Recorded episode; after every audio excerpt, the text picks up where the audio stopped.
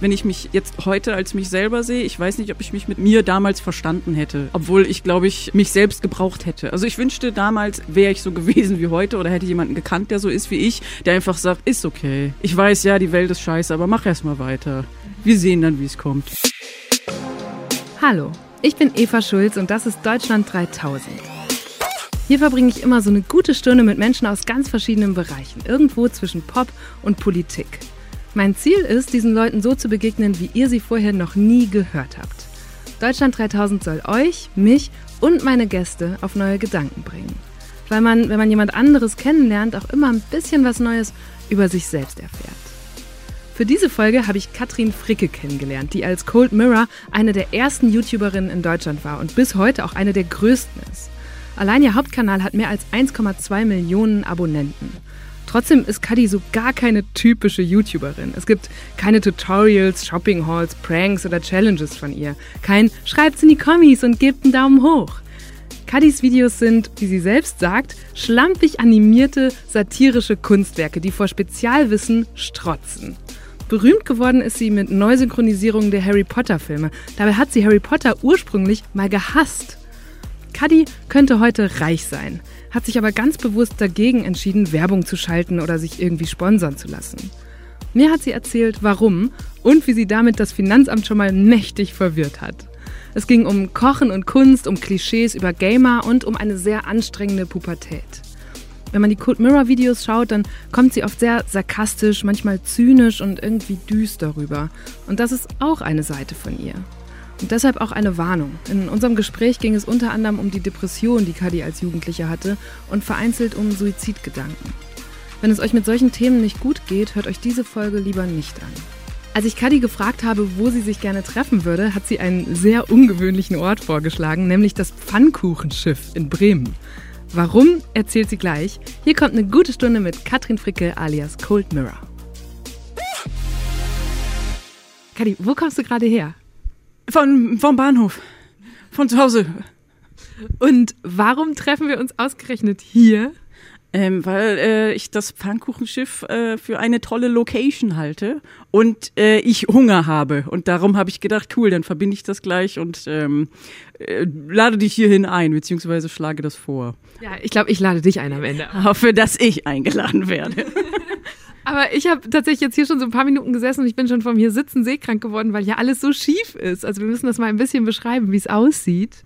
Es, so es ist ein äh, echtes Schiff, was an der Weser anliegt, was umfunktioniert wurde zu einem Restaurant. Ich weiß nicht, ob wir tatsächlich auch ähm, quasi auf dem Wasser schwimmen. Wir liegen auf jeden Fall an. Und ähm, ja, es ist wie so ein altes Piratenschiff.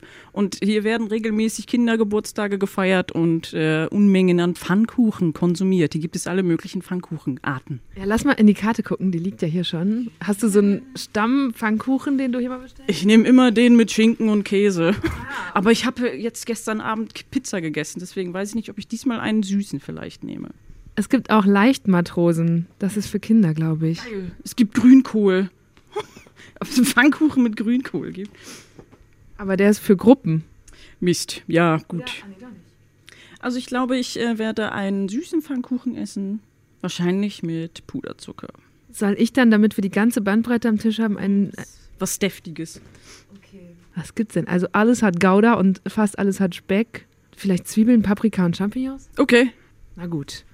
Ähm, kochst du eigentlich auch ganz gerne? Ich habe mal so durch deinen Twitter-Feed gescrollt und manchmal dokumentierst du da, wenn du kochst oder backst. ja, also ähm, ich koche gerne zusammen mit meinem Freund, weil er das tatsächlich kann und dann wird es auch was. Und wenn ich selber was koche, dann ist es eine Katastrophe und dann ja, esse ich das, aber es schmeckt dann eher so. Äh.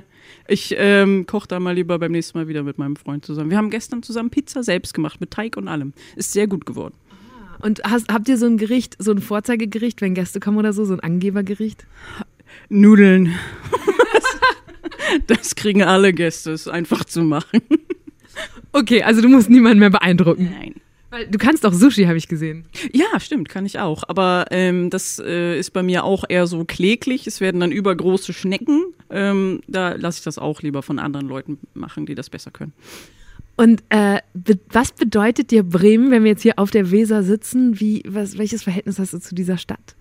Ich meine, ich bin hier geboren und aufgewachsen und Bremen war für mich immer die Stadt, weil ich also in einem Kaff in der Nähe ähm, groß geworden bin und dann, wenn man mal nach Bremen konnte, das war cool. Und dann bin ich in meinem Studium auch hierher gezogen und ja, das Bremen ist Heimat. und man kennt jede Straße und jedes Gebäude und man ist irgendwie manchmal in anderen Städten unterwegs, aber es ist nie so, so niedlich und cool wie Bremen. Und wenn du sagst, du hast hier deine Jugend aufgebracht, da warst du ja so ein richtiger Gothic was damals. Noch eine Emo sagte man noch nicht, aber so schwarze Samtklamotten. Ähm, erzähl, erzähl mal, wie hast du ausgesehen? Oh Gott, ich hatte lange schwarz-blau gefärbte Haare, völlig überschminkt. Da kommt ein Mensch und möchte unsere Bestellung aufnehmen. Hallo, Guten Tag. Hallo. Ich hätte gerne einen süßen Pfannkuchen mit Puderzucker. Okay. Und ich hätte gerne den ähm, herzhaften mit Zwiebeln, Paprika und Champignons. Und Gouda? Und Gouda, natürlich. Dankeschön. Super. Äh, okay, also jetzt waren wir unterbrochen. Wir wurden unterbrochen bei deiner Haarfarbe. Das geistige Bild hervorrufen. Ich hatte äh, lange schwarz-blaue Haare, ich hatte äh, Unmengen an Schminke im Gesicht. Natürlich wusste ich auch nicht, wie ich mich schminke. Ich sah dann immer so aus wie so ein Ägypter irgendwie. Also völlig ultralanger Lidstrich, äh, einfach nur mit einem Kajal und ansonsten irgendwie kein, äh, keine Foundation oder sonst was. Mache ich auch heute immer noch nicht. Ich habe immer noch nicht gelernt, wie man sich schminkt. Ähm, und ähm, ja, lange stinkende Samtklamotten, weil Samt kannst du auch nicht wirklich waschen. ähm, und irgendwelche Secondhand schwarzen Sachen, Hauptsache schwarz. Ich habe mich nicht getraut, Farbe zu tragen. Und warum nicht? Wie kam es zu diesem Style? Oder war das mehr so eine Subkultur, der du dich zugehörig gefühlt hast? Ich weiß gar nicht, wann ich damit angefangen habe, aber ja, das ist tatsächlich was, wo ich mich optisch drin wohlgefühlt habe. Wenn ich sage, ich habe Angst gehabt, Farben zu tragen, das war wirklich so. Das war irgendwie, also mittlerweile traue ich mich wieder. Ich habe heute ein flippiges graues T-Shirt. In der Tat. Ja, ähm, aber ich habe auch andere Farben. Mit einer dunkelgrauen Jacke drüber. Ja, mit Tarnfarben, damit man die Tränen nicht sieht. Das ist toll. Oh mein Gott. ähm, ja, aber ich habe jetzt auch blaue und mir sogar neulich ein gelbes T-Shirt gekauft. Da hätte ich mich damals erschossen, wenn ich gewusst hätte, ich würde irgendwie in Zukunft ein gelbes T-Shirt besitzen. Aber ähm, ja, ich war damals so drauf und irgendwie ähm, meine Seele war schwarz und das wollte ich dann äußerlich auch zeigen. Ich kann jetzt mein äh, Gefühl Inneres gar nicht mehr so wiedergeben, wie es damals war, aber es war schlecht. Und wie kam das in der Schule an? In der Schule kam es, also da gab es mehrere Leute, die so rumlaufen, weil als Jugendlicher ist man irgendwie immer komplett äh, durch und traurig und wütend. Ähm, und äh, das Einzige, was ich mal irgendwie gehört habe, war, ähm, was sollen die Nachbarn denken? Das, das kam von den Eltern, das war. Ah ja, aber von den Eltern, nicht von den Mitschülern. Ja, genau. Mitschüler, nö, überhaupt nicht. Aber würdest du sagen, du warst eine Außenseiterin oder war da, waren alle so, äh, hatten halt ihre Styles und ihre Gruppen und Klicken oder wie muss ich mir das vorstellen? Schon ein bisschen Außenseiterin, zumindest habe ich mich so gefühlt, aber äh, jetzt im Nachhinein denke ich, also als erwachsene Person, man, jeder hat sich so gefühlt, jeden, den ich frage, der jetzt erwachsen ist, ja, ich war voll der Außenseiter und ich habe mich irgendwie, ach, wie, mit niemandem richtig verstanden, aber wir haben uns alle so gefühlt. Das ist so ein einheitliches Gefühl von, alles ist scheiße. Pubertät halt. Ja, genau, das ist es, das war's. Aber das willst du als Jugendlicher nicht hören. Als Jugendlicher weißt du dann, ach, ich werde für immer Gothic sein. So bin ich. Ich bin, ich habe eine schwarze Seele. Oh Gott.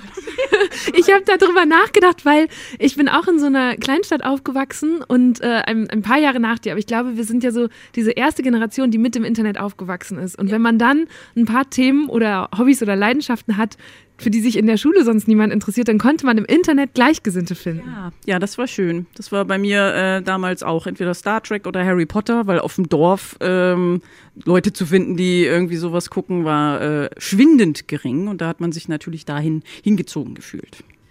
Und ich habe ein bisschen den Eindruck, dass du heute so jemand bist, für alle, denen es zehn Jahre später immer noch so geht. Die wenden sich dann ganz oft dir zu und haben, finden in dir so, ja, eine virtuelle Freundin, klingt so blöd, aber weißt du, was ich meine? Ja, also ich höre das oft, dass Leute sagen, ähm, dass ich sie einmal inspiriere, was super cool ist, aber auch, dass ähm, ich für sie eine Person bin, die irgendwie Vorbildfunktion hab, äh, hat, wo ich selber denke, what?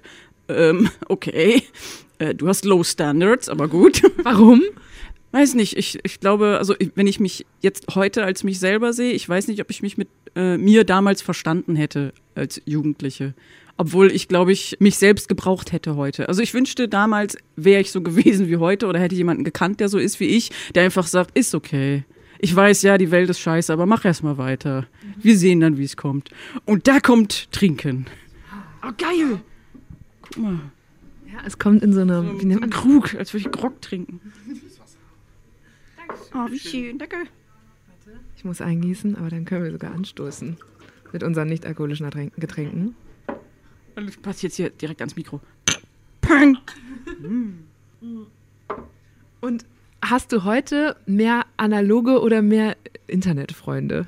Oh Gott, ähm, ich glaube tatsächlich mehr analoge Freunde, über denen ich mich aber im Internet unterhalte, weil man kann sich nicht mehr sehen. Beste Freundin wohnt in Schottland, bester Kumpel wohnt in der Schweiz und wir sind alle über den Erdball verteilt. Ähm, da ist es unmöglich, dass man sich analog in echt immer wieder trifft, aber wir versuchen uns einmal im Jahr irgendwie richtig zu treffen und um das zu koordinieren, müssen wir im Internet miteinander schreiben.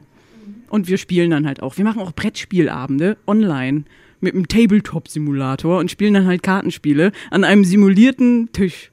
Geil. Also das heißt, das, das ist dann alles virtuell vor euch und ihr trefft euch wie so in so einem ähm, sehr, äh, wie sagt man, sophisticated Skype-Gespräch. Ja, ganz genau. Ja, also wir haben dann irgendwie jeder, äh, wir sind in so einem Gruppengespräch und dann laden wir den, jeder hat das und dann spielen wir halt irgendwelche Spiele. Irgendeiner von uns hat immer irgendwas. Also ein Kumpel von uns ist großer Brettspiel-Fan, der hat einfach alles und breitet das dann virtuell auf dem Tisch aus. So, das spielen wir jetzt und ähm, das ist dann immer sehr lustig. Und da verbringen wir dann auch viele Abende sehr laut lachend. Alleine vorm PC sitzend, aber halt trotzdem nicht allein. Als diese düstere Schülerin, die du warst, Hast du dir damals gewünscht, äh, ins Internat zu können, wegen Harry Potter oder keine Ahnung? Ich habe zum Beispiel auch mal Honey und Nanny gelesen und habe mir gedacht, boah, ich wäre zumindest mal ein Jahr gerne, würde ich so Internat erleben. Ich hatte eine gute Freundin damals, die aufs Internat gekommen ist. Ähm, sie hat dann angefangen zu kiffen. Sie war die erste aus unserer Freundesgruppe, die Sex hatte. Ähm, da dachte ich so, ja, nee, dann ist meine kleine äh, Kaffschule doch irgendwie besser. Ich bleib, bleib lieber hier. Ich hätte gedacht, dass es bei dir so sein könnte wegen Hogwarts. Ja, aber deutsche Internate sind ja nicht wirklich Hogwarts. Da muss es schon ein Schloss sein. Da muss es irgendwie eine richtig gut betuchte englische Schule sein. Und das kostet so horrende Summen, das werde ich mir nie leisten können. Ah, trotzdem ist dann dein ganzes weiteres Leben auch nach der Schule ganz eng verknüpft gewesen mit den Harry Potter Geschichten. Kannst du einmal kurz erzählen, warum und wieso? Gott, ähm, ja, angefangen zu lesen habe ich das aus Spaß oder weil mir einfach so langweilig war. Ähm, ich habe es gehasst am Anfang. Das, das glauben viele nicht. Ich habe Harry Potter richtig scheiße gefunden, weil das so trendy Mainstream war. Ja, jeder hat das gelesen. Und äh, dann haben mich Freunde gezwungen, ins Kino zu gehen. Und dann fand ich den Snape ganz toll, den Professor Snape, weil er auch so gothic war. Und dann, wie gesagt, habe ich angefangen, die Bücher äh, angefangen, die Bücher zu lesen und gemerkt, ha, das ist gar nicht so scheiße. Und dann. Das heißt, du warst zuerst im Kino und hast dann die Bücher gelesen. Genau, ja, es ist eigentlich nicht so schön, aber ähm, ja, das hat mich dann irgendwie. Also ich wurde zuerst gezwungen, die Filme zu sehen, die wollte ich auch nicht sehen. Aber ähm, dann fand ich die Story halt doch irgendwie interessant oder die Figuren und habe mich da dann sehr reingesteigert zu einer Zeit, wo es mir sehr schlecht ging. Und das war dann so das Licht am Ende des Tunnels und ähm, war dann auch so, also in meiner allerschlimmsten Zeit, wo ich echt gedacht habe, ich möchte nicht mehr leben, war es dann ein, na gut, aber das neue Buch kommt ja in ein paar Monaten raus, so lange lebe ich dann noch weiter. Und dann, als das Buch kam, habe ich es gelesen und gedacht, ha, na, ich lebe leb mal doch noch ein bisschen weiter. Jetzt ist es wieder etwas besser geworden. Und dann hat sich die ganze Lebenssituation verändert und mir geht es heute besser. Und äh, Harry Potter ist für immer in meinem Herzen äh, verbunden. Ich bin sehr froh, dass äh, Harry Potter dafür gesorgt hat, dass wir jetzt hier noch zusammen sitzen. Und ich glaube, da sind, da, das bin nicht nur ich froh, sondern unter anderem auch 1,2 Millionen Abonnenten auf YouTube. Genau. Es ist crazy. Und du bist schon ganz, ganz früh, also da war die Plattform YouTube noch nicht mal ein Jahr überhaupt online, warst du schon eine der größten YouTuberinnen in Deutschland, bist es bis heute. Wie hast du das für dich entdeckt? Ähm, ursprünglich habe ich YouTube benutzt als äh, Website, wo man Videos hochladen konnte und kein Geld bezahlen musste. Das ist auch der Grund, warum ich da so lange geblieben bin. Es war einfach damals die einzige Videoplattform und ich habe es benutzt, um Home-Videos hochzuladen, die ich dann irgendwie zehn anderen Leuten online gezeigt habe. Und ähm, Moment, Moment, was für Home-Videos? Weißt du noch, was dein allererstes Video war? Das allererste, also wir haben, glaube ich, auch Harry Potter verarscht und sind irgendwie durch den Garten gelaufen, mit einem Besen zwischen die Beine geklemmt und dann, äh, ich bin Harry Potter, ich suche jetzt den Stein der Weisen in dieser Mülltonne.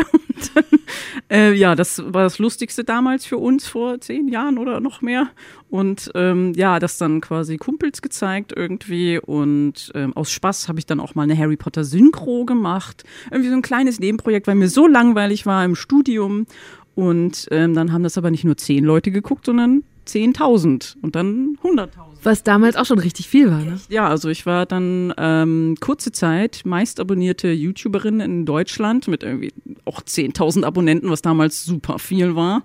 Ähm, und dann wurde mein Kanal gelöscht, eben wegen Warner Bros. und Copyright-Geschichten und sowas und dann wieder reaktiviert. Und habe ich gedacht, okay, eigentlich darfst du es nicht auf dem Kanal hochladen, habe das dann aber trotzdem irgendwie immer noch so nebenbei gemacht, aber dann auf YouTube angekündigt, hey, es ist der neue Synchro-Teil da. Und ja, so ist äh, der Rest ist Geschichte. Ich mache das heute immer noch. Vielleicht muss man das einmal kurz erklären, was diese Synchros sind. Also du hast wirklich dir komplette Filme genommen und dann mit ganz vielen verschiedenen Stimmen, die du alle selber äh, gemacht und imitiert hast, das mit einer neuen Geschichte neu vertont. Richtig. Ich habe den ersten Harry Potter Film habe ich angefangen, ähm, die Tonspur entfernt und dann eben ähm, Harry gesprochen, seine komischen äh, Stiefeltern gesprochen und die ganzen Mitschüler und Soundeffekte ganz schlecht eingefügt. Also qualitativ war es unter aller Sau. Die Witze auch immer noch unter aller Sau. Also ich kann mir das nicht mehr angucken angucken, ohne mich fremd zu schämen. Aber Leute haben das geliebt und ich möchte denen das natürlich auch nicht wegnehmen und sagen, ja, ja, das habe ich gemacht. Und manche Witze sind heute immer noch lustig und manche nicht mehr so. Aber ja, das ist eine Sache, die ich gemacht habe,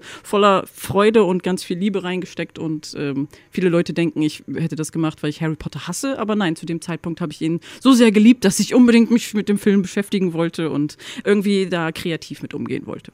Was ist überhaupt mit meinen Eltern passiert? Okay, pass auf, das ist so. Dir hat bestimmt schon mal jemand von Lord Voldemort erzählt. Dass er angeblich deine Eltern umgebracht hat und dir durch einen Fluch diese Narbe verpasst hat. Das mit dem Fluch, das ist gelogen. Er hat dich in Wirklichkeit mit einem Stein beworfen. Warum hat er mich mit dem Stein beworfen? Keine Ahnung, weil er dich nicht mag. Hattest du damals Vorbilder oder wie bist du auf die Ideen gekommen? Ähm, Synchros, also Fansynchros gab es im Internet auch schon einige. Es gab ähm, zum Beispiel Sinnlos in der Matrix, Sinnlos im Weltraum, äh, Star Trek Verarsche, Lord of the Weed, äh, Lord of the Rings Verarsche, sowas. Also ähm, der Art, äh, jetzt nehme ich unbedingt Vorbilder, aber ich wusste, okay, das geht, da probiere ich das auch mal. Und heute machst du ja ganz viele verschiedene Sachen und hast auch mehrere Kanäle. Vielleicht, also das Einzige, was ich darüber sagen kann, ist, man kann es auf keinen Fall in irgendeine Schublade stecken. Es ist komplett anders vom Rest von YouTube. Du musst einmal erzählen, also wie würdest du beschreiben, was du da machst? Ähm, also die offizielle Jobbezeichnung ist Medienkünstlerin oder Videokünstlerin und ähm, ich mache zum Beispiel Animationen, also ich zeichne und animiere das dann und dann verleihe ich den äh, Figuren meine Stimme und ähm, dann ähm, Gott, was mache ich noch? Ähm, manchmal filme ich mich selber. Also ich mache sehr viel mit meiner Stimme. Ähm, ich mache Podcasts auch, auch über das Thema Harry Potter. Also Harry Potter ist immer noch ganz viel in meinen Videos drin.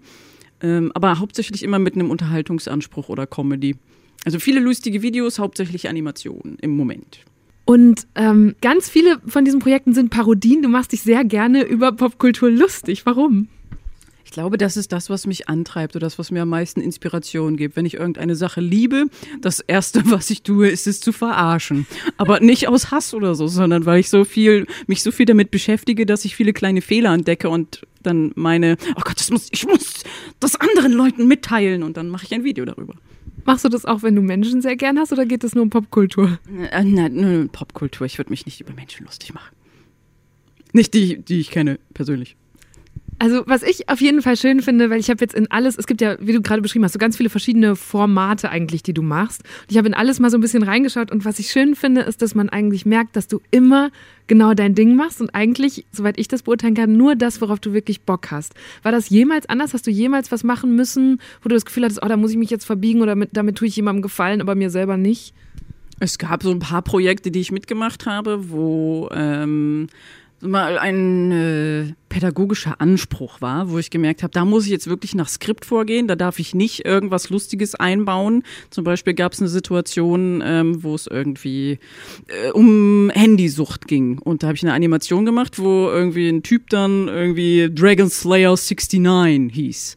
Aber dann habe ich einen Anruf gekriegt und ähm, mir wurde dann erklärt, mach das lieber nicht. Äh, kannst du die Zahl irgendwie ändern, weil äh, das wird in der Schule behandelt. Es könnte sein, dass Kinder das angucken. Und wenn dann die Frage aufkommt, äh, Herr Lehrer, was heißt 69? Warum steht das da? Dann muss der Lehrer das erklären. Also da kann ich dann nicht meinen gehobenen äh, Sexualhumor mit einbauen und musste das dann wieder wegmachen. Das ist so, also das ist die einzige Einschränkung irgendwie, wenn es so einen pädagogischen Anspruch hat. Ansonsten mache ich einfach irgendeinen Scheiß und hoffe, dass es durchslippt und keiner sich drum schert.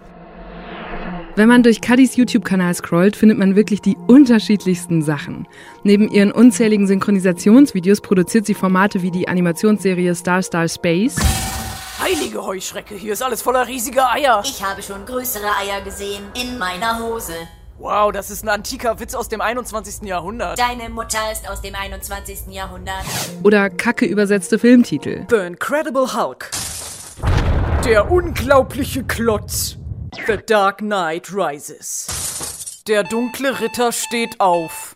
Sie macht kunstwissenschaftliche Analysen von Plattencovern Die Künstlerin trägt außerdem ein Cappy mit der Aufschrift Lady. Ein altertümlicher Begriff für Dame bzw. Frau. Eine fast unnötige Beschilderung von einem offensichtlichen Fakt, der vielmehr von der Zahl 436 auf dem Nummernschild ablenken soll. Was bedeutet diese Zahl? Etwa Paragraph 436 aus dem bürgerlichen Gesetzbuch, Buch 2, Abschnitt 8, öffentliche Lasten von Grundstücken? Möglicherweise. oder beschäftigt sich mit unsinnigen Produktbeschreibungen. Unter Verwendung eines Vakuumsaugsystems reinigt restliches Make-up in den Poren, Talgflecken, Abfallprodukten, Hornstopfen, Akne und so weiter. Für Nase und Mundhaut erwarten Sie Lippen. Besonders beliebt ist der 5 Minuten Harry Podcast, in dem Cuddy in jeder Folge einen 5 Minuten langen Ausschnitt aus dem ersten Harry Potter Film nimmt und bis ins Detail analysiert. Laut dem Buch muss man die Backsteine über einem Mülleimer zählen, drei nach oben, zwei zur Seite und dann muss man mit dem Zauberstab dagegen den letzten gegentippen. Ja, hier im Film gibt's aber keinen Mülleimer und Hagrid tippt einfach willkürlich gegen irgendwelche Steine.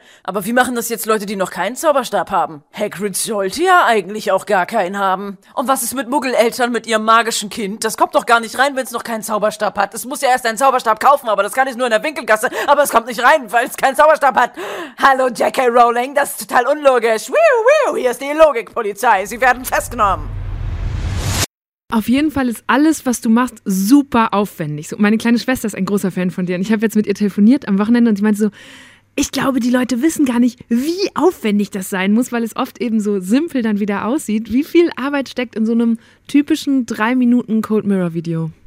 Ähm, es kommt drauf an, was es ist. Jetzt Animation, ähm, auf jeden Fall zwei Wochen Arbeit für halt zwei bis drei Minuten. Da sitze ich dann und schreibe das Skript, dann mache ich das Audio, dann Soundeffekte, Musik, dann zeichne ich das alles, dann animiere ich das und am Ende gefällt mir irgendeine Szene nicht und dann mache ich das wieder neu und ähm, ja, das äh, ist dann ein langes vorm Computer sitzen und wie so ein Goblin darüber gebeugt sein und äh, vor sich hin zeichnen. Und hast du dir das alles selber beigebracht oder wie hast du das gelernt? Ja. Ich, neulich habe ich das Wort autodidaktisch gelernt. Das kannte ich vorher nicht. Und du so, oh, it's me. Ja, genau, das ist das beschreibt, was ich tue in einem äh, schöneren, äh, erwachsenen Wort. Aber ja, habe ich alles selber gelernt, selber beigebracht. Einfach aus Jux, weil mir danach war. Obwohl ich, ich habe Kunstwissenschaft studiert, hat überhaupt nichts mit dem zu tun, was ich jetzt mache, aber es klingt auch gut. Aber ich habe das Gefühl, ähm, dass es doch noch was damit zu tun hat, weil du dir vielleicht so auch Sachen aneignest. Also ich habe einen Vortrag von dir gesehen über Animation, den du auf einer Konferenz mal gehalten hast. Da habe ich gedacht, boah, wie geil, die kann das ganze akademische Wissen, das sie hat, so gut vermitteln an die Teenager, die da sitzen. Das ist halt super witzig und einfach erklärt. Ja, weil ich auch selber rangehe mit null Wissen und erkläre mir das so selbst. Also wie würde ich mir das erklären? Okay, so habe ich es verstanden, dann erkläre ich jetzt auch so anderen, weil wie willst du was erklären, was irgendwie viel zu hoch ist und ähm, ja, das ist dann, es ist zwar ein Hobby für mich, ähm, also das zu lernen. Ich überlege auch, es gibt viel einfachere Programme jetzt irgendwie äh, die zum Animieren da sind, aber ich mache halt die, die Schrotti-Version. Also ich mache schlampig animieren und das kann ich am besten auch anderen beibringen. Auch geil, so schlampig animieren kann sie richtig gut. Ja, das stimmt.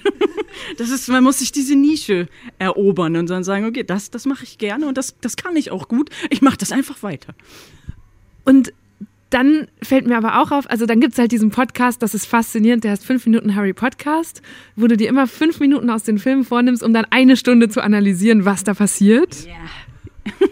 Dafür gehst du so tief rein und liest und suchst und recherchierst so viel.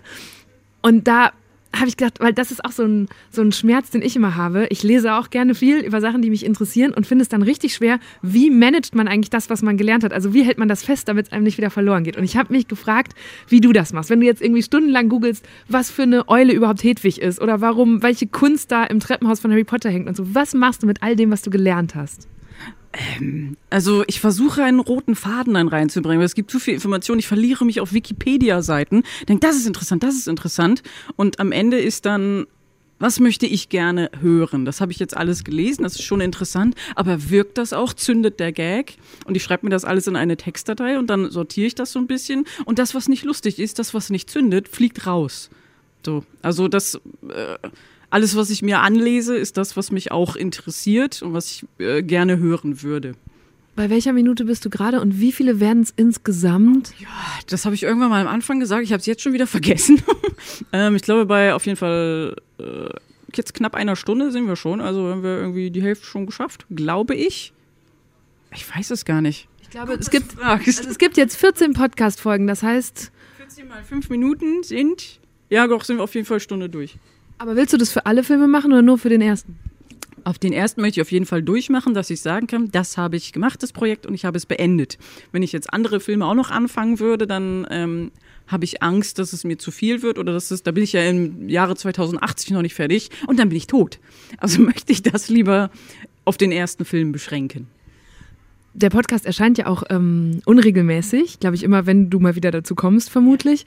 Bist du jemand, also das klang jetzt gerade so, dass du dich, du willst schon durchziehen, was du dir vorgenommen hast. Du würdest dich wahrscheinlich schelten, wenn du jetzt ansagen würdest, ich mache alle sieben oder acht. Wie viele Filme sind es insgesamt? Oh Gott, acht Filme. Acht. Ähm, das heißt, das, damit könntest du nicht umgehen. Wenn du jetzt die Ansage gemacht hättest, dann würdest du dich ewig kasteien und dir Druck machen. Genau, also da würde ich auch äh, Informationen zurückhalten, weil ich dann denke, ah, das kommt aber erst im dritten Film vor. Und viele Informationen zu den neueren Filmen nehme ich jetzt einfach schon vorweg und tue es in den ersten Teil. Weiß dann aber auch, gut, das habe ich jetzt abgehakt, das ist ein interessanter Fakt, aber das wird jetzt nicht in anderen Filmen nochmal vorkommen. Das stretch ich auch zu sehr in die Länge dann. Also wenn ich jetzt irgendwie sage, übrigens, Harry Potter hat die Narbe da und da, und das könnte ich dann ja auch in jedem Film sagen, dann äh, nehme ich das lieber alles kompakt in einen Film, mache dann aber dafür längere Folgen. Das heißt, ich glaube, was wir schon mal sagen können, ist, du bist ein sehr eifriger Mensch. Bist du auch ein sehr disziplinierter Mensch? Habe ich mir angewöhnt, ja, aber auch nur zum Thema Harry Potter und Videos machen und sowas. Alles andere nicht. Also wenn man kaum Disziplin hat in seinem Leben, weiß nicht. Äh, versucht man diese Struktur da zumindest zu erhalten. Wie hast du das geschafft? Wie wird man diszipliniert, wenn man es früher nicht war? Ähm, Liebe. Liebe Harry. Äh, wenn man sich ganz doll für ein Thema interessiert und dann merkt, ey, andere Leute mögen das auch, dann will man es auch gut machen. Weil man will man nicht irgendwie zu hören bekommen, mm, also du hast da und da einen Fehler gemacht und so. Das hasse ich. Dann, dann lese ich mich so sehr in das Thema ein und versuche wirklich alles abzuhaken und jeden Buchfakt und Filmfakt irgendwie zusammenzubringen, dass es dann auch stimmt. Und was passiert dann, wenn so ein Projekt, bei dem Podcast wird es jetzt nicht passieren, weil du keine Urheberrechte verletzt, aber diese Synchros waren ja, glaube ich, ähnlich aufwendig. Wenn man die dann löschen muss, was ging damals in dir vor, als dann auf einmal YouTube ankam und die Rechte irgendwie eingesammelt hat, sozusagen? Ähm, ja, ich, man könnte sich irgendwie auf dieses Fair Use Gesetz beziehen und sagen, das ist eine Parodie gewesen, aber ich habe eben Copyright-Material benutzt ähm, und ich habe damals immer gesagt, ich habe den Film aber nicht eins zu eins kopiert und online gestellt, was auch andere Leute gemacht haben, sondern ich habe das Werk genommen und so umgetwistet und auch teilweise umgeschnitten, dass es irgendwie lustig geworden ist. Also ich war ziemlich traurig und auch so, ach, verwirrt, wieso geht das denn nicht? Und ähm, habe dann auch gefühlt, ähm, als hätte ich ein bestehendes Haus genommen und schön dekoriert und dann kommt aber jemand und sagt, das Haus gehört uns raus. Aber, aber die schöne Deko, äh, das habe ich doch jetzt so gemacht, wie ich das möchte. Ähm, ja, man muss äh, sich ein bisschen rumwieseln so. Also es wird immer Wege geben, Filme zu kopieren und das irgendwie online zu stellen, aber äh, ja, man sollte das vielleicht nicht mehr so ganz so ähm, rausposaunen. Urheberrecht in diesem Internet, das ist ein Riesenthema, weil sich Technologie so schnell wandelt und entwickelt, dass die Politik mit ihren Gesetzen gar nicht hinterherkommt. Grundsätzlich ist die Nutzung von urheberrechtlich geschütztem Material ohne Zustimmung der Rechteinhaber online nicht erlaubt. Wer also zum Beispiel Memes verbreitet, verstößt schnell mal gegen deutsches Urheberrecht.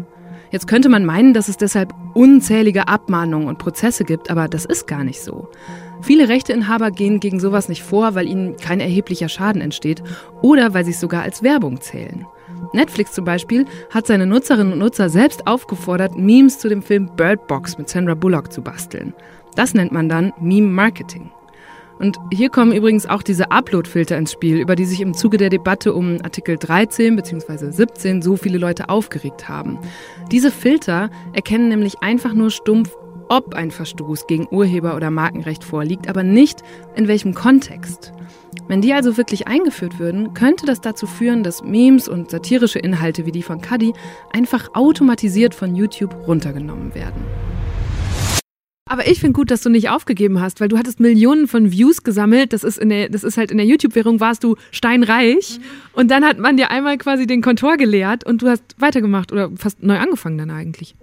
Also der, der Cult Mirror Kanal wurde einmal gelöscht und dann irgendwie aus irgendwelchen Gründen wieder reaktiviert. Ich weiß auch nicht, wie das damals war, aber ähm, wenn ich keine Videos machen würde, dann hätte ich ja, also dann würde ich verrückt werden, glaube ich, weil ich mich so kreativ auslebe und ich ein kreativer Mensch bin und das mein Medium ist. Das hat meine Schwester zum Beispiel auch gesagt. Sie hat gesagt, ich glaube, ganz viele Leute erkennen auch nicht das Talent, das dahinter steckt. Weil, wie eben gesagt, das sieht so vermeintlich simpel aus oder schlampig. Würdest du sagen, du bekommst die Anerkennung, die du verdient hast? Jetzt auf jeden Fall. Also ähm, sowohl ähm, was Community angeht, also mir wird immer gesagt, oh, deine Community ist so toll, das sind ganz loyale, liebe Leute, die sich gegenseitig helfen, obwohl ich selber überhaupt keine Community-Interaktion mache. Ich schreibe keine YouTube-Kommentare und sage, hey Leute, macht Daumen hoch und bla bla bla. Habe ich nie gemacht, aber trotzdem machen sie es, Leute. Das, also machen es Leute. Das finde ich toll, dass ich nie gepusht habe und trotzdem irgendwie hochgehoben wurde von allen. Das gibt mir dann auch, das gibt mir Selbstwertgefühl und was arbeitstechnisch und sowas ist, dass ich halt Lob von Leuten kriege. Jetzt neulich hatten wir einen Dreh ähm, zu dem Funkformat Bubbles, ähm, wo dann irgendwie verschiedene YouTuber so ein bisschen äh, ja, Kindern helfen mit ihren Problemen. Und äh, da wurde geklatscht am Ende. Und da wurde mir gesagt, das ist so toll, mit dir zu arbeiten. Und du bist echt ein Paradebeispiel. Wenn man das hört, als, als Angestellte oder Person, die das eigentlich nur angefangen hat als Hobby, ist so geil. Das ist, das, das könnte ich für immer machen. Auch wenn ich am Abend super müde bin, das ist eine fröhliche Müdigkeit. Das, klingt sehr schön. Ich habe auch, äh, weil du gerade sagst, deine Community ist so toll, ich habe mir auch so einen Kommentar, der ist mir aufgefallen, unter einem Video, in dem du, glaube ich, vorkamst. Ich weiß nicht, ob es eins von dir war, von dem User Yarks Sammelsurium. Der hat geschrieben, Cult Mirror, der Kanal, auf dem Lebewesen unbekümmert die Kommentare lesen können, ohne mehrmals brechen zu, zu müssen oder zu können.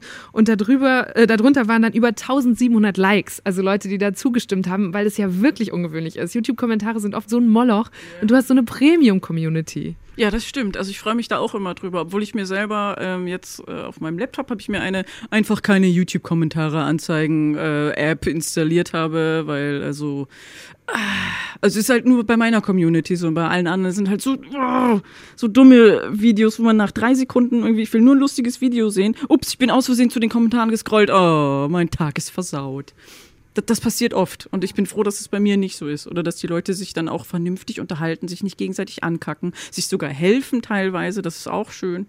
Hast du einen Tipp für andere YouTuber, wie die das auch hinbekommen können, damit wir uns alle wieder wohler fühlen im Internet? Ich habe keine Ahnung, ich weiß es nicht, ich weiß nicht, wie das passiert ist. Äh, man kann Filter installieren und sagen, die und die Wörter sollen nicht benutzt werden, aber ich glaube, das, was man, also man sollte es nicht regeln, man sollte sich, die sollten sich selber regeln lassen. Wenn die Kinder sich kloppen wollen, dann kloppen die sich. Und wenn die lieb miteinander sein wollen, dann sind die lieb miteinander. Lass dich auch einfach, lass sie einfach machen. Wenn es dich nicht, also wenn du die Kommentare nicht lesen willst und merkst, das tut dir nicht gut, dann lese sie nicht. Das mache ich nämlich. Ist es Kunst, was du machst und was die Leute da so feiern?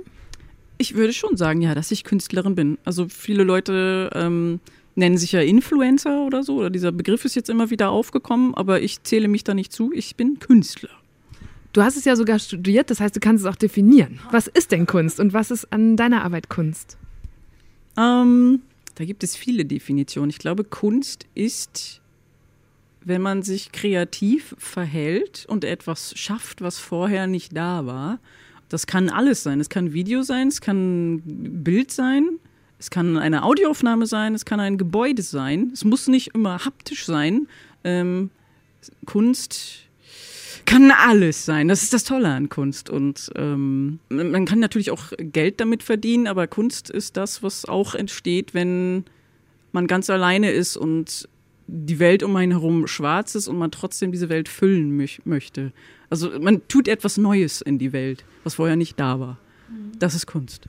Vielleicht fühlt sich auch deshalb so viel von YouTube nicht an wie Kunst, weil es sich anfühlt wie, ja, das machen jetzt alle so. Äh, da ist die, das fünfte Mädchen, das sich gut schminken kann oder der sechste Typ, der gute Games. Nicht, nicht schlimm. Also das ist so wie, ich mag gerne Brötchen und jeder fängt jetzt an, Brötchen zu machen. Ich, ja, habe ich doch kein Problem mit, dann esse ich alle Brötchen, ist doch cool. Und wenn jetzt jemand sagt, ich liebe Schminke und ich gucke jetzt 50 Kanäle mit Mädchen, die sich schminken, auch cool. Aber das ist eben nicht jedermanns Sache.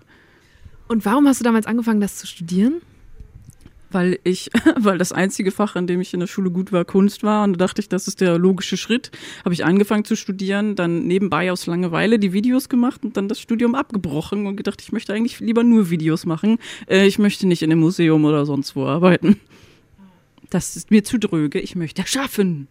Dein Vater wollte damals nicht, dass du das studierst, weil man da nichts verdienst. Oh ja. Bist du inzwischen reich? Nicht reich, aber ich ähm, kann mir eine Wohnung leisten und was zu fressen im Kühlschrank und das ist alles, was ich je wollte. Das ist toll. Also ich war mal an einem ähm, Punkt, wo ich Null und Minus verdient habe, wo ich echt gedacht habe, scheiße, ich kann meine Miete nicht mehr bezahlen. Ich musste meinen Freund anhauen, dass er mir ein bisschen Geld überweist, was er lieberweise gemacht hat.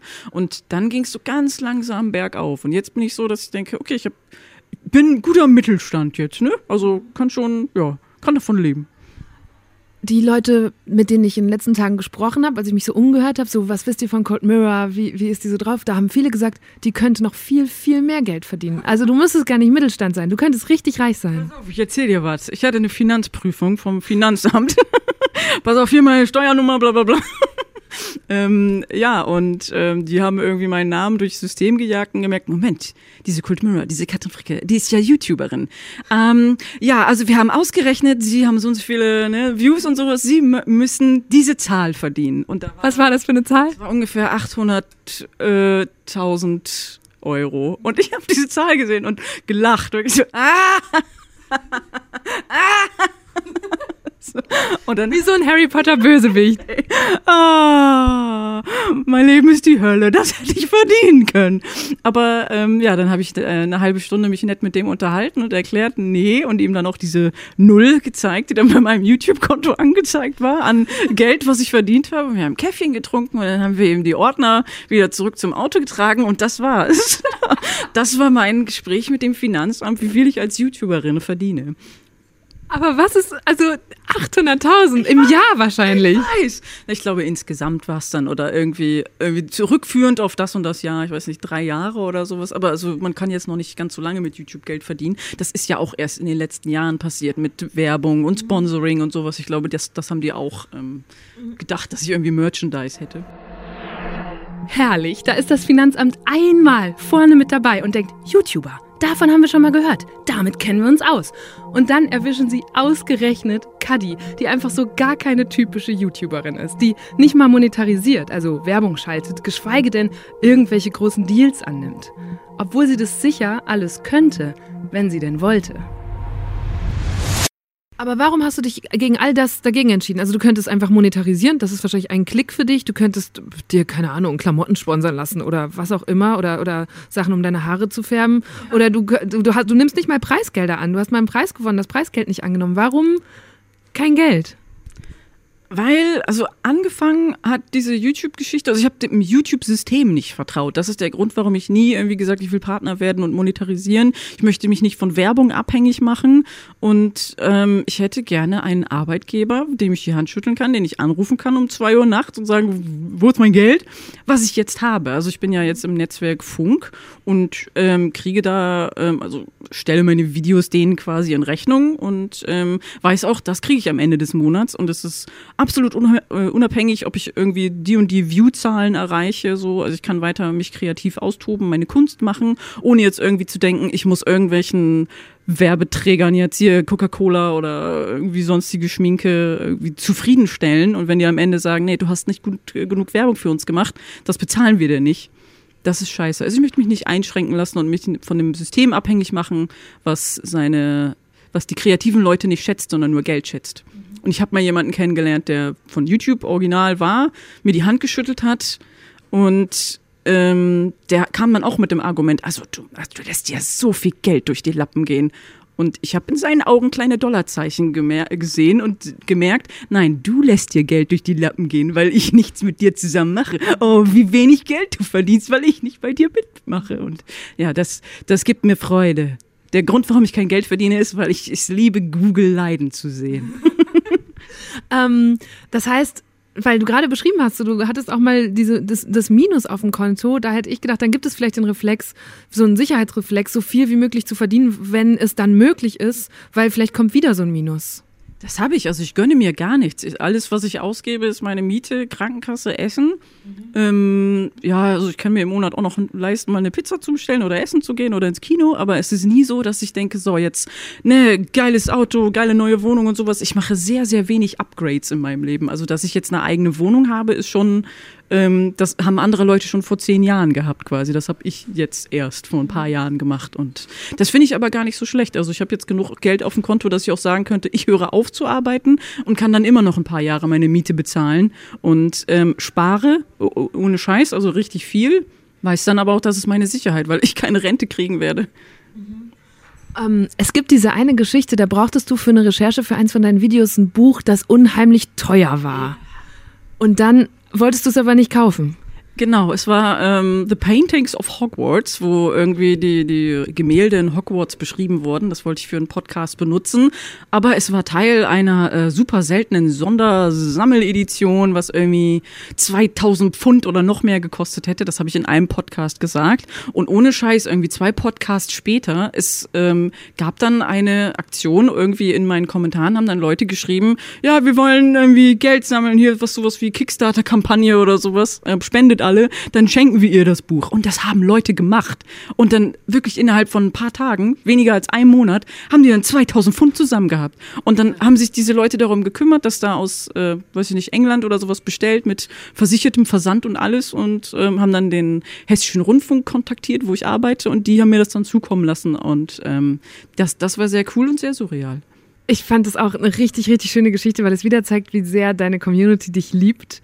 Ja. Ähm, und wie schön es ist, dass die dir gönnen, was du dir selber nicht gönnst. Ja, also ähm, das mal eben 2000 Euro für ein Buch ausgeben, so aus Jux, das ist, das tut mir sehr weh. Ja. Ähm, das, das würde ich nicht machen. Und dann, dann andere Leute zu haben, die sagen, wir lieben das so sehr, was du machst. Hier ist das verdammte Buch. Jetzt liest das und mach einen Podcast darüber. Ähm, also was man jetzt, glaube ich, raushört, wenn wir so darüber sprechen, ist, du widersetzt dich jeder YouTube-Regel. Also du passt ja auch nicht deine Videos an oder so, ne? Du machst keine Suchmaschinenoptimierung, du machst sie nicht extra lang oder kurz. Schon, also das, ähm, dadurch, dass ich jetzt im Funknetzwerk bin, die wollen natürlich schon, dass das gefunden wird. Und die freuen sich auch, wenn es mehr Klickzahlen gibt. Deswegen, hier ist die Endcard und kannst nicht auf das Video verlinken und bla bla bla. Aber ich versuche das auch immer, also die wissen das auch. Ähm, dass ich das ungerne mache oder halt irgendwie darauf hinweisen, hier bitte abonnieren und Daumen hoch und so.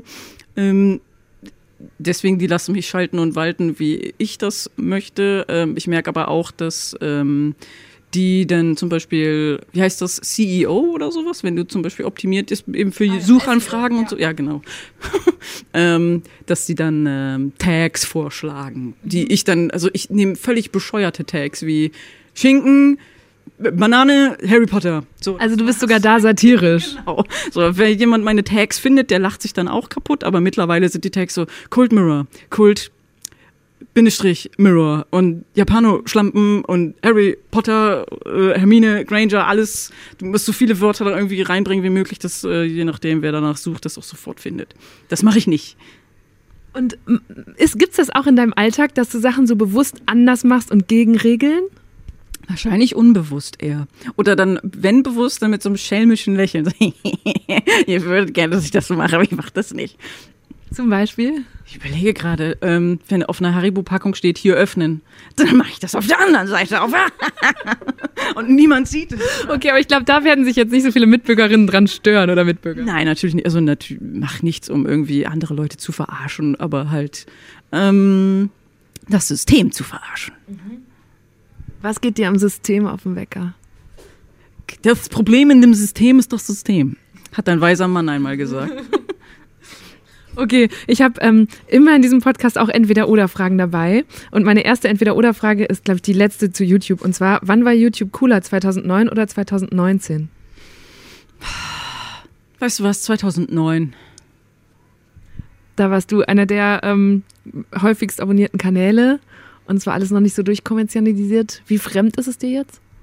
Ähm, ich finde es immer noch gut, aber es ist eben anders. Und das YouTube damals war völlig anders, als es heute ist. Also es ist wie äh, Bananen mit Birnen vergleichen. Das kann man nicht. Aber damals hatte ich das Gefühl, dass noch mehr Leute da sind, die das mehr als Hobby machen. Dass es eine Ansammlung ist von kreativen Videokünstlern. Und heute ist es eine Ansammlung von Werbung, die ab und zu unterbrochen wird von Leuten, die kreativ sind. Hast du manchmal Fluchtreflexe? Äh. Nein. Wie heißt das, wenn ein Reh auf der Straße stehen bleibt und sich überfahren lässt? Das mache ich. Ich bleib dann einfach stehen und what? Oh, oh shit, oh tot, naja, okay. Okay, äh, entweder oder Fragen. Ähm, bei Terminen und Verabredungen lieber zu früh oder zu spät kommen? Auf jeden Fall zu früh. Ist die Pünktlichkeit ganz wichtig.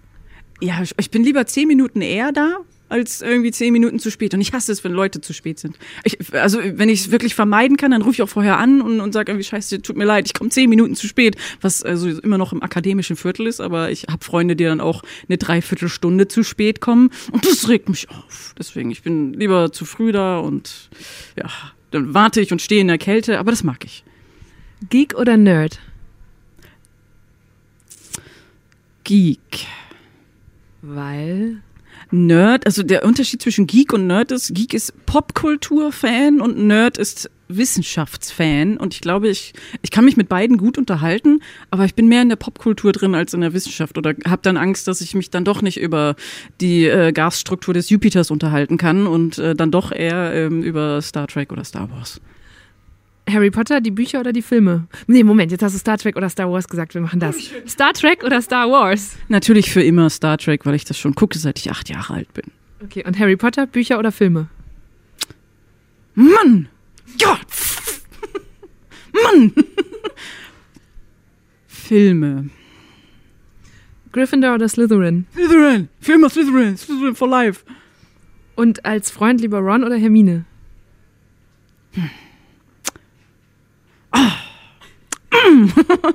Komm, ich nehme Hermine. Warum? Weil ich dann von ihr Hausaufgaben abschreiben kann. Haare lieber gefärbt oder natürlich? Mann! Fiese Fragen. Ich, ich hätte jetzt safe gedacht, dass du gef gefärbt sagst. Ja, ich versuche jetzt, ich weiß nicht, also das sieht man jetzt zwar nicht in einem Audio-Podcast, aber ich lasse meine Haarfarbe jetzt natürlich wieder rauswachsen und es ist so ein ganz langweiliges, äh, fast schon graubraun, Straßenköterbraun. Ähm, ich habe mir immer meine Haare gefärbt, aber ähm, ich bin jetzt, bin jetzt sofort, ich bin jetzt erwachsen und denke, ich möchte einmal sehen, wie meine Haare eigentlich in echt aussehen. Vielleicht gefällt es mir ja überhaupt nicht ähm, und dann färbe ich sie wieder. Ich mag beides. Ich mag sowohl natürliche Haare als auch gefärbte. Wie reagieren eigentlich andere Erwachsene auf deine gefärbten Haare? Weil die sind ja auch so bunt gefärbt. Kriegst du da manchmal dumme Sprüche oder Blicke? Von Erwachsenen überhaupt nicht. Von Kindern habe ich einmal einen äh, Kommentar gekriegt. Äh, ich war irgendwie Pfandflaschen wegbringen und ein kleines Kind auf dem Fahrrad fuhr an mir vorbei, ist in die Eisen gegangen, hat sich umgedreht und gesagt, hey, coole Haare! Und ist weitergefahren. Echt? Das war der, der beste Moment meines Lebens, wenn so Kinder wirklich anhalten, um dir kurz ein Kompliment an den Kopf zu knallen und dann wirklich wieder aus deinem Leben verschwinden. Du denkst, was, was war das? Was? wow, ein kleiner Junge hat mir gerade meine Haare ähm, gratuliert. Vielleicht warst du da auch wieder Vorbild und jetzt färbt er sich die auch bald. Das wäre cool, ja. Sicherheit oder Freiheit? Ah, komm, Sicherheit. Ich, war, ich weiß, wie es ist, äh, unsicher zu sein und trotzdem Freiheit zu haben. Das fühlt sich blöd an. Kannst du beschreiben, wie das damals war oder was für eine Lebenssituation? Ähm, ich habe studiert und gekellnert und konnte trotzdem nicht meine kleine Pupikaka 100 Euro äh, WG-Zimmer bezahlen. Und äh, da steht man da und denkt, ich mache doch schon alles und ich möchte mich verbessern. Und äh, ja, es, es reicht nicht. Und dann jetzt in der Situation zu sein, wo ich eine Wohnung habe und weiß, die behalte ich jetzt auch erstmal ein paar Jahre, fühlt sich so gut an. Also Sicherheit fühlt sich für mich besser an als jetzt, äh, äh, keine Ahnung, ich bin auch frei, aber ich bin halt gerne noch lieber frei, wenn ich auch sicher bin. Manchmal kann ja die Sicherheit, die so ein Arbeits- und ein Mietvertrag geben, einen eher frei machen, ne? weil man wieder ein bisschen freier denken kann. Ja, das stimmt, genau. Das, das wollte ich gerade sagen. Das, was du gerade gesagt hast, ist mir gerade im selben Moment wie dir eingefallen. Auch Ach schön, es läuft so gut, Kadi. Pokémon oder Dragon Ball Z? Pokémon. Kunst lieber selber machen oder analysieren? Selber machen. Zeichnen lieber mit Stift und Papier oder auf dem Tablet? Ähm, ich finde es einfacher auf dem Tablet zu zeichnen, mache das jetzt auch selber, aber die Kunst, die ich niemandem zeige, die nur für mich ist, die zeichne ich selber mit irgendwie Bleistift und Papier. Oh Gott, jetzt kriegen wir bestimmt jede Menge Zuschriften von Fans, die das sehen wollen. Ja, aber das ist halt wirklich auch hässliche Kunst. Also dann irgendwie äh, male ich ein Bild von einer Rennmaus, also weil, weil ich Rennmäuse zu Hause habe. Das ist auch nicht besonders gut oder sowas, aber ich hatte Lust, sie zu zeichnen und ähm, man will jetzt keine Likes dafür oder irgendwie viele Follower, sondern man möchte sein Gefühl, dass man diese Rennmaus liebt und sie festhalten möchte, ewig Ausdruck verleihen. Deswegen habe ich sie gezeichnet. Das ist dann eher für mich. Das ist für niemand anderen. Fahrrad oder E-Scooter? Fahrrad. Obwohl ich gerne einen E-Scooter hätte, aber ich habe nur ein Fahrrad. Gibt's da, wo du wohnst, E-Scooter oder verraten wir dann schon zu viel darüber, wo du wohnst? Da auch, ja. Gibt's doch überall, oder? Nicht? Wahrscheinlich noch nicht so richtig auf dem Land. Obwohl man kann sie sich auch privat kaufen. Auf dem Land wohne ich nicht, so viel kann ich verraten, ja. Ähm, äh, ja, gibt's ja überall. Also ich habe aber bis jetzt immer noch keinen gefahren, wirklich. Wirklich? Ja, nein, aber ich, ich möchte es gerne. Aber überall, wo ich hin muss, da gehe ich dann einfach hin. Ich bewege mich so wenig, da bin ich dann froh, wenn ich mal zehn Minuten einfach gehe. Und äh, wenn du nicht gehst, sondern sitzt, dann spielst du PC-Spiele oder auf der Konsole? PC-Spiele. Ich habe hab zwar eine Playstation, aber die benutze ich zum Blu-rays gucken und für nichts anderes. Und wo hast du in deinem Leben gerade mehr Spaß, analog oder digital? Ähm, neulich haben wir Urlaub gemacht in Norwegen. Das Internet war zwar da, aber ich wollte die ganze Zeit raus. Und wir waren im knietief hohen Schnee und es war einfach geil. Und ähm, ja, da, da habe ich gemerkt, oh wow, ich mag draußen. Also das ist ein Gefühl, was ich sonst nicht kenne. Sonst ist dra draußen immer sehr langweilig und das drin gefällt mir besser, weil da mein ganzer Stuff ist. Aber äh, manchmal, also wirklich glücklich habe ich mich dann da gefühlt, als die unglaubliche Kälte und Schnee überall war und die Dunkelheit. Das hat Spaß gemacht. Wenn, wenn es draußen kalt und dunkel ist, dann mag ich draußen. ich weiß, viele Leute denken nicht so, aber ähm, that's me. Warum liegt dir Düsternis so? Keine Ahnung. Das ist ich mag auch Sonne, aber in dem Moment hat es mir gefallen. Also wir haben irgendwie an einem, am Meer gestanden, am Fjord und es hat äh, geschneit ein bisschen und es wurde immer dunkler, denn in Norwegen geht irgendwie die Sonne schon um zwei Uhr mittags unter und dann hat man so am, am Horizont diese Schneefront gesehen, die wie die gruseligste Dunkelheit immer auf einen weiter zukam und sowas und dann hat man die ganzen Schneeflocken abgekriegt und gefühlt wurde es 15 Grad kälter, aber es war so cool. Also cool, cool. Und das, das, ähm, das ist ein sehr schönes Gefühl. Ich fühle mich wohl in Stille und Dunkelheit. Warum, weiß ich auch nicht. Gerade hast du gesagt, du warst da richtig glücklich und das macht bei mir sofort so eine Lampe an, weil das Wort Glück steht hier auch auf meinem Zettel.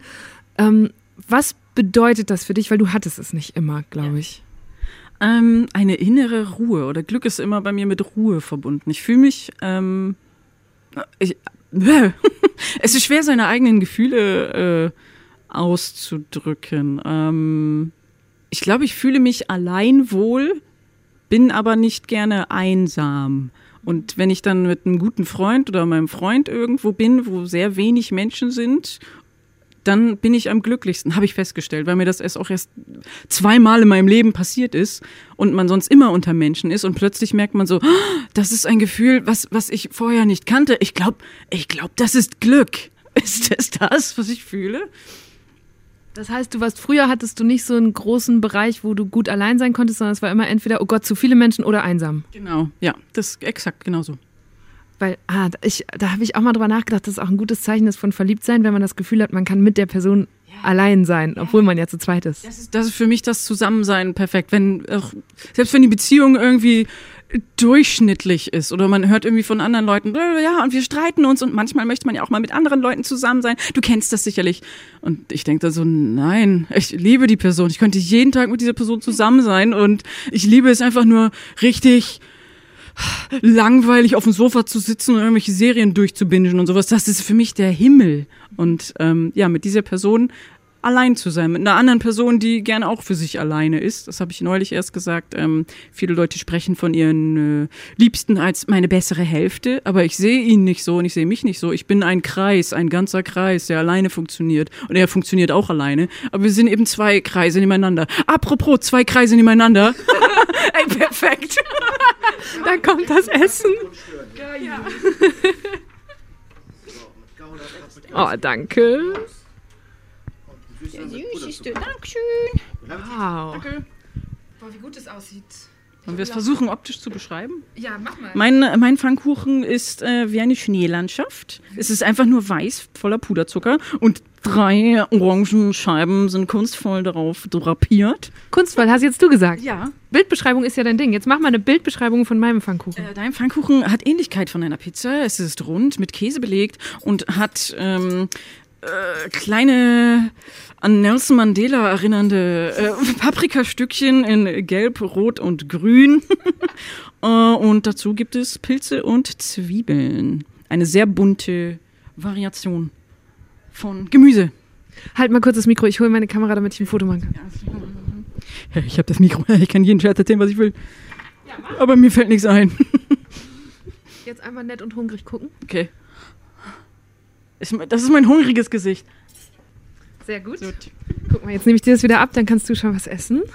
Guten Appetit. Schmeckt es gut? Ja. Wie lange ist es her, dass du das letzte Mal hier warst? Na, bestimmt ein halbes Jahr oder so. Also man trifft sich, ich treffe mich hier immer mit äh, Freunden. Und wir machen dann auch Spieleabende hier. Das ist schön. Wir waren gerade bei Glück und bei den zwei Kreisen. Ähm, was ich gerade mich gefragt habe, während du davon erzähltest, ist, ist das dann, hast du Sorge, dann abhängig zu sein von so einer Person, die dich so glücklich macht und mit der du so gut alleine sein kannst? Und nicht einsam? Auf jeden Fall. Also wenn er weg wäre, dann ähm, würde mir auch schon ziemlich viel Glück fehlen. Da ähm, habe ich schon Angst vor. Ähm, ja, aber ähm, wir haben nicht vor, uns gegenseitig zu verlassen und ich habe auch nicht vor, irgendwie das zu beenden. Deswegen, ähm, dieses Glück wird hoffentlich noch lange anhalten und wenn nicht, dann überlebe ich es auch. Das ist das, was man so in all den Jahren lernt, wenn einem Glück genommen wird, aber man es trotzdem wiederfindet. Und als Jugendliche und junge Frau warst du eben gar nicht glücklich, sagst du auch selber, ne? Du warst richtig unglücklich. Warum? Du fragst mich was, ich habe keine Ahnung. Also wenn ich jetzt wieder so, ich kann mich nicht in diese Situation hineinversetzen, aber ich habe es gemerkt, oh shit, das war Depression und wie, wie kriegt man Depression? Du kannst einfach nur, du hast es dann halt irgendwann. Man merkt nicht, wie man depressiv wird. Ähm, und ich habe es gemerkt, als äh, meine Schwester gestorben ist, weil ich da so eine ultra tiefe Traurigkeit empfunden habe aber nicht die schlimme Traurigkeit wie damals bei der Depression. Also dass selbst der Tod einer geliebten Person nicht so schlimm ist wie das Ich will nicht mehr leben Gefühl. Und ich möchte nie wieder darin zurück und deswegen greife ich das Glück an jeder Ecke. Wie alt warst du, als deine Schwester gestorben ist? Da warst du auch noch jugendlich, oder? Ähm, äh, warte, ich war äh, 22 oder sowas. Also das war noch nicht mehr jugendlich. Also da, da ging es mir eigentlich schon besser, aber dieses Loch, in das ich dann äh, gezogen wurde danach, da hab selbst in äh, selbst dieses sehr tiefe, traurige Loch war nicht so schlimm wie das Depressionsloch. Woran, wenn uns Leute jetzt zuhören, die vielleicht auch sich unglücklich fühlen, woran erkennt man denn, dass man depressiv ist? Also wie würdest du das, das Loch beschreiben? Ähm, das äußert sich bei jedem verschieden. Bei mir war es so, dass ich mich nicht mehr um mich selbst gekümmert habe. Ich habe aufgehört, ähm, mein Zimmer aufzuräumen. Ich habe aufgehört zu duschen. Ich äh, habe aufgehört, meine Haare zu kämmen. Ich äh, bin nicht mehr rausgegangen, hatte Soziophobie, Agoraphobie habe ich immer noch, aber ich manage das jetzt. Und äh, ja, diverse Phobien, die irgendwie so. Das heißt, das heißt äh, Agoraphobie ist vor offenen Plätzen wahrscheinlich, oder? Und einfach rausgehen. Du, du musst dich zwingen. So, ich war jetzt eine Woche lang in meiner Wohnung. Ich sollte mal rausgehen. Das ist nicht normal. Und ähm, dass ich einfach nur im Bett gelegen und Musik gehört habe und mich in Scheiß um mein Leben gekümmert habe, aber auch mich nicht kümmern wollte, weil das, was am allerschlimmsten ist, was viele Leute denken, dass es irgendwie Traurigkeit ist, ist es gar nicht, sondern die Abwesenheit von Hoffnung dass man nicht glaubt, dass es jemals besser wird, dass alles sinnlos ist und das Beste, was man machen kann mit seinem Leben, ist es zu beenden. Aber ähm, das, um, um da rauszukommen, ist ähm, natürlich, leb erstmal den Tag weiter, okay, bring dich nicht um. Ich weiß, es ist scheiße, ähm, aber häng dich an, an Sachen fest, die dir irgendwie Freude bereiten, die irgendwie, bei mir war es wie gesagt Harry Potter und ähm, auch wenn es blöd klingt, eine Serie, die du magst, ein Film oder Bücher, irgendwas, wo du Fan von bist, wo du merkst, da habe ich ein Fünkchen Freude. Äh, halte das fest und wisse, dass es bergauf geht oder dass es immer irgendwas geben wird, was dich irgendwie glücklich macht. Und ähm, jetzt gerade bist du in diesem Loch, aber ähm, es wird besser und wenn du merkst, es wird nicht besser, dann sag das Leuten oder sag, ich weiß nicht mehr weiter und es, es wird immer Leute geben, die dir irgendwie helfen werden und ja dann dich aus dem Loch rausschieben und es ist auch gut, mit Leuten darüber zu reden, die selber in dem Loch drin sind. Oder ich hatte das damals, dass ich irgendwie niemanden hatte, da, mit, darüber zu reden. Und einfach sagen, ja, es ist Kacke und die Welt ist scheiße und alles ist sinnlos, aber wir sind jetzt beide zusammen in diesem Loch und das ist ja auch okay. Also wir haben zumindest uns beide. Ähm, so wie du das beschreibst, müssen das aber ja Leute mitbekommen haben, wenn du so unglücklich warst, nicht geduscht hast, nur zu Hause geblieben bist. Ähm, wie, wie haben sich denn deine Familie und Freunde dann verhalten? Familie hat gesagt, "Mm, änder dich. Ja, oh, das ist- Mist. Kannst du nicht einfach wieder glücklich sein? Warum trägst du nur schwarz? Das bedrückt uns. Oh ja, oh, oh, wie schlimm, dass es euch bedrückt. Ja, bis dann. Sag mal, wurdest du vergewaltigt? Warum bist du so? Holy fuck, was habe ich selber damals gedacht? So, Was ist das denn für eine Frage? Ähm, und meine Freunde haben gesagt, ähm, hier ist eine Kassette, die habe ich dir aufgenommen mit depressiven Liedern. Ja, aber das ist nett, das fand ich voll lieb von denen dann irgendwie, weil ja, wow, du, du verstehst es, wie ich mich fühle. Ähm, und ja, wie gesagt, anderen ging es dann auch so. Das macht Jugend, äh, wie heißt das, Pubertät mit einem. Man wird einfach irgendwie ein bisschen mieser drauf und bei mir war es halt richtig, richtig schlimm. Und ähm, wie ich da rausgekommen bin, ähm, es gab eine extreme äh, Veränderung in meinem Leben. Ich bin ausgezogen, habe dann einige Zeit alleine gewohnt und dann plötzlich gemerkt, wow, alleine fühle ich mich richtig gut. Also dieses Glücksgefühl, was ich dann da hatte, ähm, das möchte ich weiterleben. Ich möchte irgendwann mal eine eigene Wohnung haben, wo ich alles so mache, wie ich will. Und, und ich höre die Musik, die ich möchte und hänge die Poster auf, die ich möchte. Und äh, ich ziehe mich an, wie ich will und das wird toll. Und das möchte ich jetzt auch jedem sagen. Irgendwann, wenn es dir jetzt gerade schlecht geht und dir irgendwie, ja, so, so geht wie mir damals, stell dir einfach vor, wie wäre dein Leben, wenn es richtig geil wäre. Was wünschst du dir in deinem Leben? Was macht dich richtig happy oder oh, was, was wäre richtig geil? Und dann träume einfach davon. Es ist okay davon zu träumen, selbst wenn es vielleicht gar nicht passiert. Deine Antwort ist halt Kälte und Dunkelheit, was mich jetzt nicht unbedingt besser drauf machen würde. Ja, mich schon. Das musste ich rausfinden, weil mir wird gesagt, jetzt geh doch mal raus in die Sonne, dann geht's dir gleich viel besser. Und dann bin ich in der Sonne und denk, alles scheiße. Und ich schwitze und ich kann hier gar nicht meine, meinen riesigen schwarzen Pulli anziehen und so. Und dann bin ich in Norwegen und sitze im Schnee und mir ist bitterkalt und ich denke, ja, that's my, das, das will ich. Oh Mann, wie gut, dass sie das so sagt. Ich glaube, ich habe da gerade wirklich was verstanden, weil ich im Zweifel auch so jemand gewesen wäre, die gesagt hätte, komm halt mal raus, komm in die Sonne. Aber warum müssen alle Sonne gleich geil finden? Gerade bei einem Menschen wie Cuddy, wo im Kopf schon so viel los ist und so viel Buntes auch, kann ich mir wirklich gut vorstellen, dass Dunkelheit einfach sehr beruhigend ist. Unterschiedlichen Leuten tun halt unterschiedliche Sachen gut. Falls ihr solche Gefühle, wie Cuddy sie beschreibt, kennt und eure Sorgen oder Gedanken mit jemandem teilen wollt, könnt ihr euch rund um die Uhr bei der Hotline der Telefonseelsorge melden. Auch anonym. Die Nummer ist 0800 3 mal die 1 0 3 mal die 1. Okay, einmal kurz Pfannkuchen essen. Ich schneide, schneide meinen auch mal an. Oh, das wird jetzt so ASMR oder wie das heißt. Das schneiden wir einfach nach hinten. oh, geil. Also, wenn du was von dem Pikanten abhaben möchtest, wirklich, mache ich gerne hier so ein Stück. Ich futter erstmal meinen auf Ja. und wenn ich dann noch total ausgehungert bin, dann klaue ich dir was. einfach immer geil. Teig und Käse. Und Zwiebeln. Yeah. Und dann ist noch die Frage, was machst du gleich mit den drei Orangen, die da, auf die du dich gerade hinarbeitest, in der Mitte deines Pfannkuchens? Sie in die Cola tue oder tatsächlich so. Ich tue sie erstmal zur Seite. Mal sehen. Das bleibt spannend. Was, was passiert mit den Orangen? Ah, Die habe ich nicht bestellt, die Orangen. Komm zurück.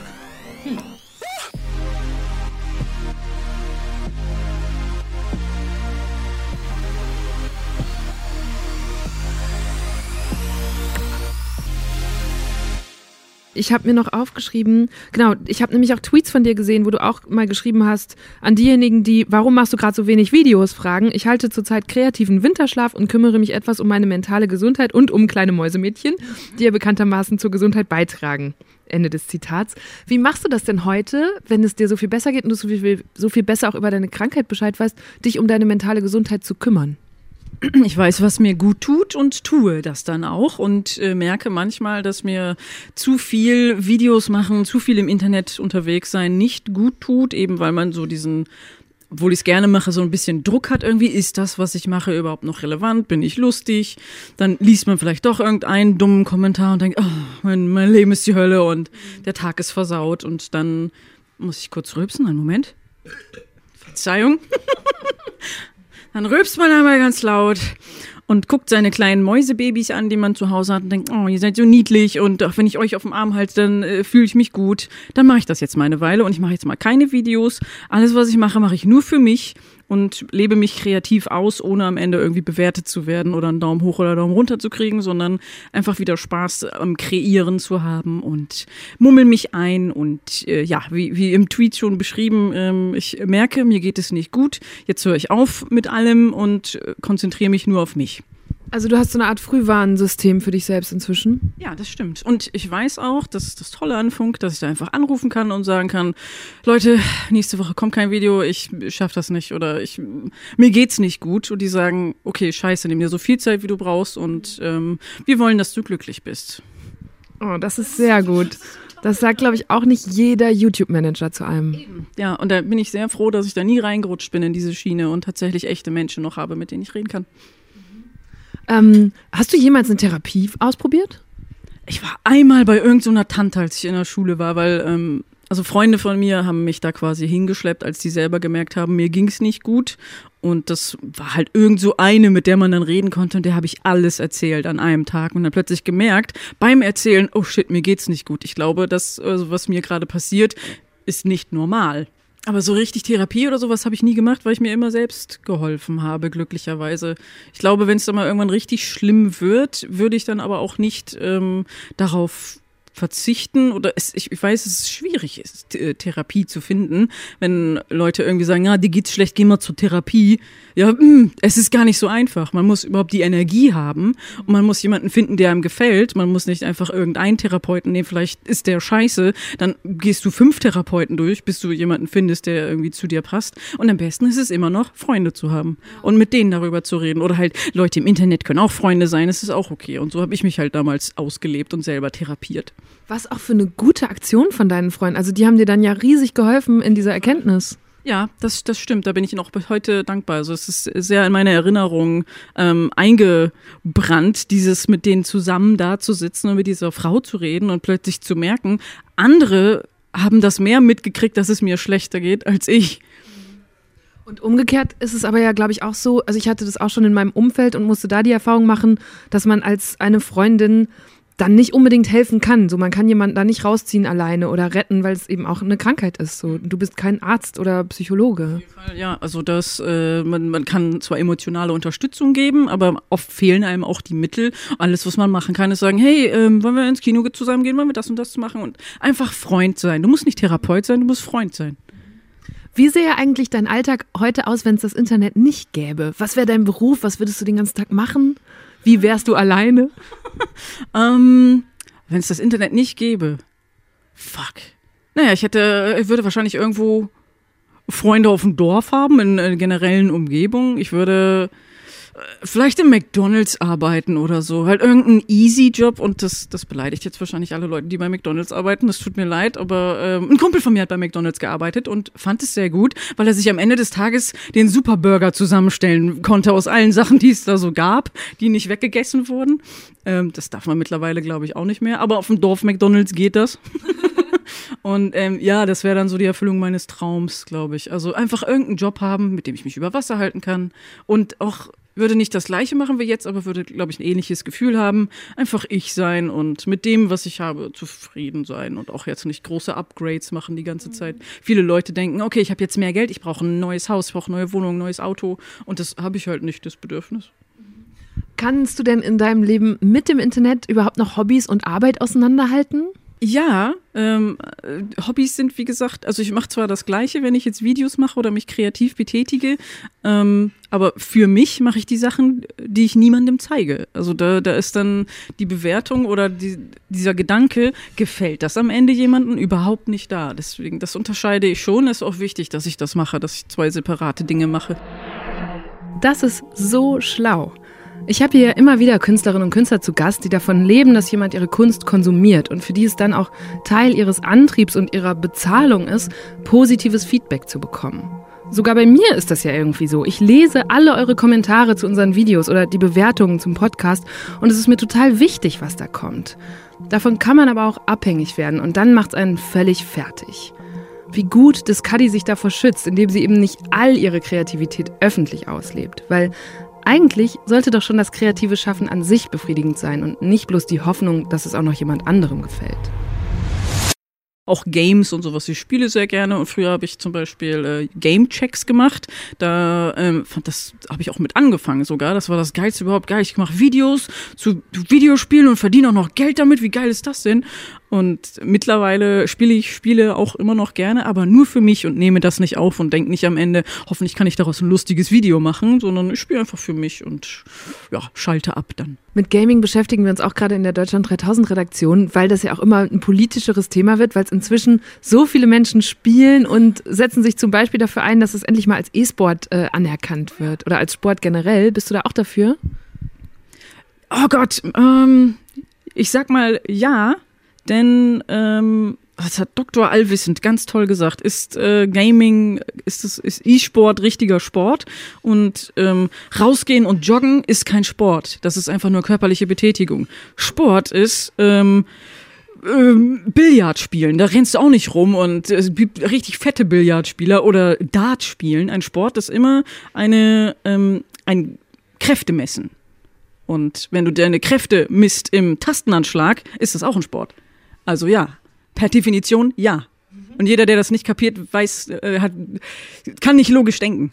Was sind so, so typische Sätze und Vorurteile, die dir als Gamerin immer wieder begegnen? Weil davon gibt es in der Politik, habe ich den Eindruck, auch richtig viele. Ja, also das, weil du meintest, das kam jetzt gerade wieder in der Politik vor. Ähm, ich ähm, denke dann gleich wieder an Killerspiele, brutale Killerspiele. Und jedes Mal, wenn irgendwie ein Massaker stattfindet mit irgendwelchen Terroristen oder sonstigen Idioten, dann heißt es gleich, ja, die haben Killerspiele gespielt und deswegen sind die so. Stimmt, das war auch erst vor wenigen Wochen wieder so, nach dem Anschlag vor einer Synagoge in Halle. Ein junger Attentäter hatte zwei Menschen getötet, zwei weitere verletzt und das alles mit einer Handykamera, die an seinem Helm befestigt war, auf der Gaming-Plattform Twitch gestreamt. Für unseren Innenminister Horst Seehofer ist die Sache klar. Viele von äh, den Tätern oder den potenziellen Tätern kommen aus der Gamerszene. Manche nehmen sich äh, äh, Simulationen geradezu zum Vorbild. Man muss genau hinschauen, ob es ähm, noch ein äh, Computerspiel ist, eine Simulation oder eine verdeckte Planung für einen Anschlag. Und deshalb äh, äh, müssen wir die Gamer-Szene stärker in den Blick nehmen. Was geht in dir vor, wenn du das hörst? Ja, also ich habe mal Sims gespielt und da ist eine Person beim Spaghetti machen verbrannt. Und seitdem denke ich, scheiße, wenn ich jetzt Spaghetti mache, werde ich verbrennen. Denn alles, was in Spielen passiert, wird mir auch passieren und es wird wahr. Ne? Also per der Logik ähm, äh, ist es schon mal Quatsch.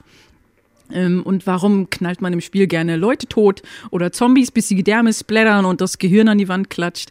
Weil es Spaß macht. Und es ist irgendwo in einem drin, es ist so eine morbide Faszination, aber deswegen möchte man das nicht in echt machen. Ich würde niemals einem Menschen wehtun. Ich äh, hab nicht, ich wüsste immer Zugang zu Waffen, wo ich das kriegen würde. Und das ist das Problem. Es ist nicht Zugang zu Killerspielen, sondern Zugang zu Waffen und Leute, die damit rumlaufen und andere abschießen. Warum machen Politiker es sich dann so leicht und schieben das auf Computerspiele? Weil sie selber nicht Computerspiele spielen, weil sie nicht in der Materie drin sind. Man kann ja auch sagen, äh, Ausländer, ne, bla bla bla. Und äh, das passiert meistens bei Leuten, die selber nie mit Ausländern sozialisiert wurden und dann merken, okay, die können vielleicht nicht ganz so gut Deutsch, aber die strengen sich genauso an wie du, haben dieselben Probleme wie du und essen auch gerne Currywurst. Und was würdest du dir dann wünschen? Also gibt es eine Gibt es was, was Politik anders machen kann im Sinne von Gaming? Oder sagst du, ey, komm, lass mich in Ruhe. Gaming ist mein Hobby. Ähm, und die ganzen Vorurteile, die einem da immer wieder begegnen, pff, da kümmerst du dich jetzt nicht drum. Ähm, man, ich bin jetzt nicht irgendwie politisch aktiv oder sowas, in meinem Kopf schon, total sehr, aber ich ähm, überlasse das anderen, die das besser können und auch besser formulieren können. Aber Gaming ist für mich ein ähnliches Hobby wie Bücher lesen. Und was gibt's auch in Büchern? Horror, Mord, Totschlag. Da sagt aber keiner was wenn das jemand vorher gelesen hat und dann losgeht und jemanden abknallt oder absticht. So, das ist genau das gleiche Thema. Es ist nur ein anderes Medium. Deswegen das zu verteufeln ist bescheuert und die Leute, die sowas sagen, sind bescheuert. Und ähm, wenn die in einer entscheidenden Funktion in der Politik sind, dann macht mir das Angst. Wenn Leute, die bescheuert sind, die Befehlsgewalt haben über Dinge, die sie nicht verstehen. Und äh, weil du gerade sagst, du bist sehr politisch in deinem Kopf, aber nicht so sehr nach außen hin, warum nicht? Weil ich äh, also wenn ich jetzt irgendwie sage, ja, Gaming und Copyright und sowas, also ich bin dann mehr so in der digitalen Szene, aber ich habe von ganz vielen anderen Sachen überhaupt keine Ahnung. Und ich glaube, wenn du in die Politik gehst und dich dann auch engagierst, dann solltest du zumindest Ahnung von anderen Sachen haben oder zugeben, äh, ich weiß es überhaupt nicht. Und ich gebe zu, ich weiß es nicht.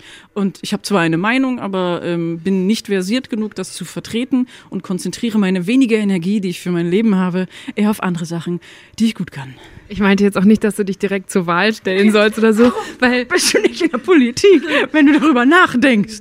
nee, so meinte ich es gar nicht, weil aber wahrscheinlich ist auch genau das das Problem, wie du jetzt gerade gesagt hast, wenn PolitikerInnen immer sich mit allem auskennen müssen. Ähm, also das äh, beweist ja schon dieses Gaming-Beispiel, dass das gar nicht geht.